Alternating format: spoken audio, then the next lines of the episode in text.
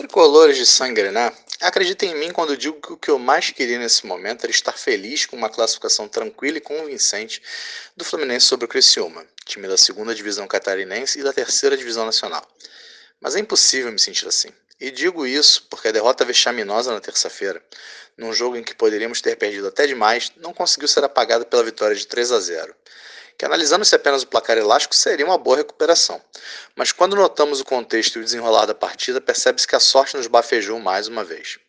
O primeiro gol saiu bem cedo, numa desatenção da defesa deles. Isso mudou o panorama da partida, nos deixando mais confortáveis para tentar arrematar uma vitória mais elástica.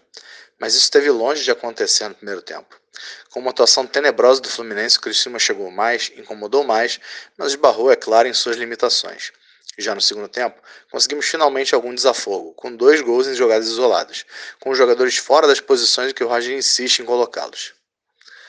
Assim, a classificação foi cimentada, ainda que voltássemos a passar sufoco após a expulsão exagerada de Manuel. Perdi um parágrafo inteiro para falar do confronto, que não mereceria mais que duas linhas por conta da coletiva de Roger após a classificação, que era obrigatória, para as quartas de final da Copa do Brasil. Eu vou meter a uma fala dele que transcreverei, falarei aqui a seguir.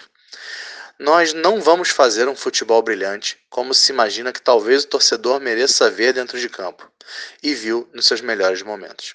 E para bom entendedor, né, gente? Pingo é letra. Querem nos empurrar a peste de um time de operários, sendo que os caras são milionários. Roger treina no time. Treina flut, caraca! Roger treina o Fluminense Football Club, uma das potências do continente, um time gigante, enorme.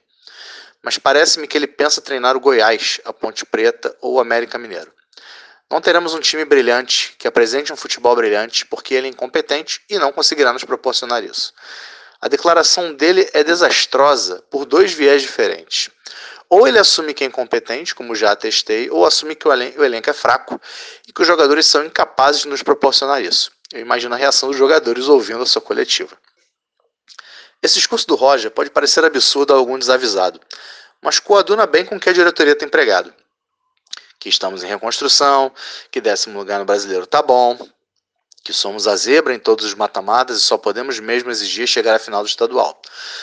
Logo, torcedor, você precisa aceitar, segundo eles, que o Fluminense hoje tem ambições de um time médio. Boas campanhas devem ser comemoradas e, caso voltemos a jogar a Libertadores, é para soltar fogos. E ao mesmo tempo, seja sócio, para que Casares, Nenê, Ganso, Wellington, Hudson, Gide, Danilo Barcelos, David Braz, Matheus Ferraz, Luca, Abel, Bobadilha e agora Nonato, continuem com seus gordos salários em dia.